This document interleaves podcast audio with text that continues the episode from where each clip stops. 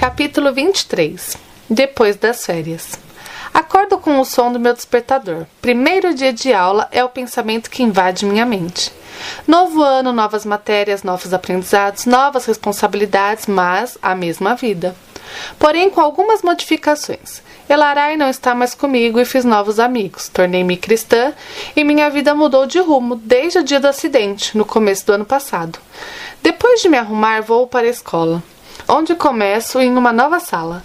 Emily está na minha classe de novo, mas Bruno foi para outra, separado de nós duas. Mas isso não impede de nos encontrarmos no intervalo ou no clube de desbravadores, que nós três passamos a frequentar. Às vezes Emily faz corpo mole, mas Ana Gabi, eu e mais uma garota da nossa unidade, a Fanny, que é bem legal, pegamos muito no pé dela, então ela acaba se reanimando. Após a escola, vou para casa. Quando chega a hora, vou para a casa de Jade. Fui mais cedo e Marcos vai chegar mais tarde por causa da faculdade. Somente Theo está na casa de Jade. Fora ele, a Esther, claro, né? Cumprimento e a garotinha chama a mãe para pegar algo que ela não alcança em seu quarto. Caminho pela sala e me deparo com um violino preto, que em um dia pertenceu a Elarai. De certo modo, o instrumento sempre pertencerá a ela. As lembranças de Ellie tocando esse violino tomam conta do meu pensamento, e uma dor atinge meu peito, somada ao arrepio que sinto ao encarar um violino, o instrumento do qual tenho trauma. Sinto falta de ouvir ela tocar, diz Tel atrás de mim. Estou tão distraída com minhas lembranças que nem notei sua aproximação. Eu também digo. Sinto falta de ouvir tocá-la, de vê-la sorrir, ao som de cada nota. Quase nem me lembro mais do som de um violino. Theo franze as sobrancelhas. Pensei que você sabia tocá-lo, diz. Suspiro profundamente. Pondero se conto sobre o quanto um violino tem me atormentado nesse último ano e quase mantenho a boca fechada. Não contei sobre isso para ninguém, apesar de alguns desconfiarem, mas sinto que preciso dizer o que está preso em mim para alguém e sei que Theo vai me ouvir. Desde que me deram a notícia do acidente, eu. Eu não tive mais coragem sequer de encostar em um marco. Isso me traz várias lembranças de ela e não consigo suportar todas elas de uma vez só. Dói só de pensar em produzir um som com um violino de novo. Solto um suspiro cansado. Só espero conseguir voltar a tocar um dia. Sem pressa, ele sorri. Sem pressa, ele sorri de um jeito que me dá esperança. Tenho certeza de que você vai fazer isso novamente e vai tocar muito bem. Como pode ter tanta certeza assim, Tel? Pergunto. Você nunca me ouviu tocar violino antes? Ele sorri e ergue um ombro. Também não viu o mar vermelho se abrir quando Moisés estendeu o cajado, nem o gigante Golias cair morto ao ser atingido pela pedra tirada por Davi.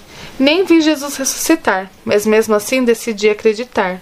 Do mesmo jeito, escolho acreditar em você. Espero ter a oportunidade de ouvir você tocar violino algum dia.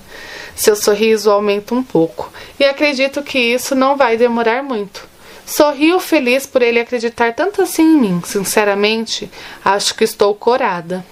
Ouvimos o interfone tocar e logo em seguida a voz de Jade vinda do quarto de Esther, pedindo que um de nós dois abra o portão. Tel se oferece para ir e se afasta enquanto eu volto a encarar o violino. Talvez um dia eu toque de novo, penso, ignorando o medo que surge ao me imaginar tirando meu instrumento da capa novamente. Talvez sim, talvez não. Eu vou voltar a tocar, só não sei quando, mas espero que seja em breve. Quando Ana Gabi, Max e Marcos chegam, iniciamos o estudo com uma oração feita pelo meu irmão. Finalmente chegamos ao Novo Testamento, exclama Max. Demoramos um pouco para chegar à segunda parte da Bíblia, pois às vezes estudávamos sobre temas, temas como amizade, perdão, saúde, entre vários outros. Jade olha para meus amigos e diz: Já que chegamos à principal história da Bíblia, quero que os três a contem juntos, pode ser? Eles concordam e Max começa a narrar.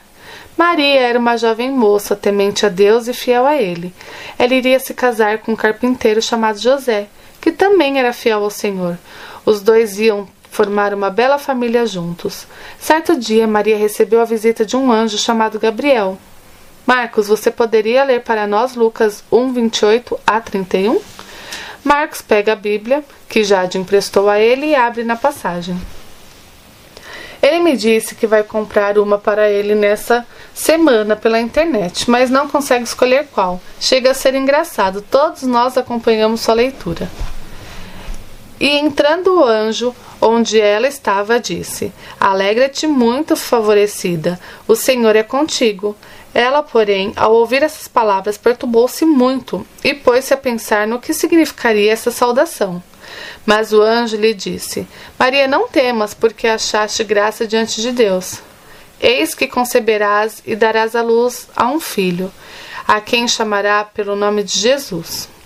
Maria foi escolhida por Deus para ser a mãe do Salvador, para cuidar do filho do Senhor na terra. Como foi Deus quem fez Maria ficar grávida, ela ficou preocupada, pensando se José acreditaria nela quando contasse o que tinha acontecido, continua Max. Mas, diz Ana Gabi, um anjo apareceu a José em um sonho e explicou tudo a ele. Disse que podia confiar nos relatos de sua noiva, pois eram verdadeiros. Então ele não teve medo de se casar com Maria. Ela faz uma pausa. O tempo foi passando e nos próximos dias ao nascimento de Jesus, o imperador de onde eles moravam decretou que todos fossem se registrar em sua cidade natal. Como Maria era casada com José, ela foi se registrar na cidade natal dele, em Belém. Porém, com a quantidade de pessoas indo se registrar em Belém, as hospedarias ficaram todas lotadas. Não adiantava, não havia nenhum lugar em que pudessem ficar, completava Theo. Mas, porém, todavia, contudo, entretanto, continua ela, e rimos um pouco. Um bondoso dono de uma hospedaria de Belém disse que eles poderiam ficar em um estábulo. E isso era o melhor do que dormir na rua. No estábulo de Estel, onde ficavam os animais, nasceu o Salvador. Maria e José lhe deram o nome de Jesus, como o anjo tinha ordenado. Aquele bebê seria o Salvador da humanidade, mas nasceu em Belém, num simples estábulo. Uma pergunta, digo: por que Jesus veio à Terra? Ele não podia ter simplesmente mandado um anjo ou algo assim? Lembra-se de quando Adão e Eva pecaram? pergunta Jade. Sim, mas isso foi no começo do Antigo Testamento. Bem, nessa hora as coisas se encaixam. Vocês sabem o preço pelo pecado? Pergunta Max, dirigindo-se a mim e a Marcos. Meu irmão balança a cabeça afirmativamente e responde: A morte. Exato. A morte é o preço que se deve pagar pelo pecado. Porém, Theo continua, Jesus, o Filho de Deus, ofereceu-se para morrer por todos os humanos na cruz. Por isso ele veio em nosso lugar. Eu não sei ao certo, Violeta, mas um anjo não poderia tomar o lugar de Jesus na cruz. Quem, quem pagaria o preço deveria ser aquele que dá a vida, e somente Deus é capaz de fazer isso. Por isso, deveria ser alguém da Trindade, e não algum ser celestial ou dos outros mundos. E Jesus nem hesitou em aceitar essa missão como provedor da vida. Entendi, falo. Sinto um nó na garganta. Que tipo de amor é esse que aceita morrer para salvar pessoas que sequer o conhecem? Afinal, há pessoas que não conhecem ou não ligam para Jesus. E eu era uma delas até bem pouco tempo atrás. Jesus cresceu e se tornou adulto, diz a G. Ele pregava sobre o amor de seu pai para as pessoas e os líderes da igreja não gostavam nem um pouco do que ele falava. Por quê? pergunta Marco. Pensei que todos esperavam pelo Messias. E esperavam, diz Marx, aumentando nossas dúvidas. Mas achavam que ele seria bem diferente de Jesus, pensavam que ele seria um rei ou um guerreiro. Por isso acharam que o verdadeiro Messias, ou seja, Jesus, estivesse blasfemando contra Deus e sempre procuravam abordá-lo com perguntas difíceis sobre a Bíblia. Mas Jesus sempre respondia a todas elas com muita sabedoria, conta G. De modo que, por mais que os líderes da igreja quisessem prendê-lo, não conseguiam, pois não tinham um motivo realmente plausível. Além disso, Jesus era muito popular entre o povo para eles simplesmente sumirem com ele. E Jesus não só pregava, como também operava milagres. Ele fazia paralíticos andarem, cegos enxergarem, leprosos serem curados, expulsava demônios, acalmava tempestades, multiplicava comida e outras coisas, diz Tel. Mesmo assim, os líderes religiosos não acreditavam nele. Nossa, que triste! Eu mesma não era assim antes de conhecer o Salvador? Não presenciava a alegria de Larai, o amor que oferecia a todos, seu sorriso de esperança, suas palavras de compaixão? Ela era o reflexo de Jesus, irradiava a felicidade que encontrava nele para todos ao seu redor. Era mansa e amável com todos, e estava sempre testemunhando do Senhor. E eu ignorei a assinatura do Criador em cada parte de minha amiga, em cada ato, cada palavra, cada sorriso. Eu o deixei de lado quando ele estava mais que presente bem diante dos meus olhos. Jesus tinha muitos seguidores, conta Tel. Mais doze deles eram seus discípulos, que o seguiam para qualquer lugar que o mestre ia eram seus amigos mais próximos. Eles sabiam que Jesus era o Filho de Deus e sabiam também o motivo de sua vinda à Terra. Ele continua: Na Páscoa, Jesus enviou dois discípulos para preparar a Santa Ceia, para eles comemorarem a data. Ao chegarem ao local, o mestre percebeu que os pés de seus discípulos estavam sujos por causa da poeira das ruas. Então encheu uma bacia com água e lavou os pés deles. Na hora da ceia, Jesus disse que um deles iria traí-lo naquela noite, diz Max, assustando a mim e meu irmão. Os discípulos disseram que iriam protegê-lo, que nenhum deles faria algo assim, mas ele explicou que fazia parte do plano da salvação. Mesmo assim, foi difícil para eles aceitarem que seu melhor amigo, salvador e mestre, iria morrer naquela noite. Fazia sentido eles, ten eles tentarem protegê-lo, mas não havia nada que pudessem fazer. Não posso culpar os discípulos de Jesus. Se eu soubesse que iria acontecer um acidente naquela noite em que Larai viajou, teria tentado impedir. E se conhecesse Theo e as outras três pessoas que estavam naquele carro, teria feito o mesmo por eles. Os discípulos tentaram proteger seu mestre para que ele não morresse e nem fosse traído, assim como eu teria feito se soubesse o que iria acontecer com ela e os outros. Mark interrompe meus pensamentos com uma pergunta. Quem era o traidor? Um dos discípulos, chamado Judas Iscariotes, respondeu Ana Gabi. Ele vendeu Jesus aos líderes religiosos por 30 moedas de prata, e eles elaboraram um plano para prender o mestre. Após a ceia, o Messias foi ao jardim do Getsemane para orar. Ele pediu aos seus amigos que ficassem em certo lugar e orassem por ele, mas sempre que Jesus voltava para vê-los, todos estavam dormindo. Ele então os acordava e voltava a orar. Foi quando o peso de todos os pecados caiu sobre ele, e o peso era tão grande que o mestre suou gotas de sangue. Ele orou pedindo ao Pai que o livrasse de passar por isso, se fosse possível, mas disse também que era para ser feita a vontade de Deus, o Pai, e não a dele. Uma pausa, um pouco prolongada até que Tel continua a história. Quando Judas e os líderes chegaram, os discípulos acordaram e ficaram intrigados com o que estava acontecendo. Porque o amigo deles estava acompanhado de soldados e líderes religiosos?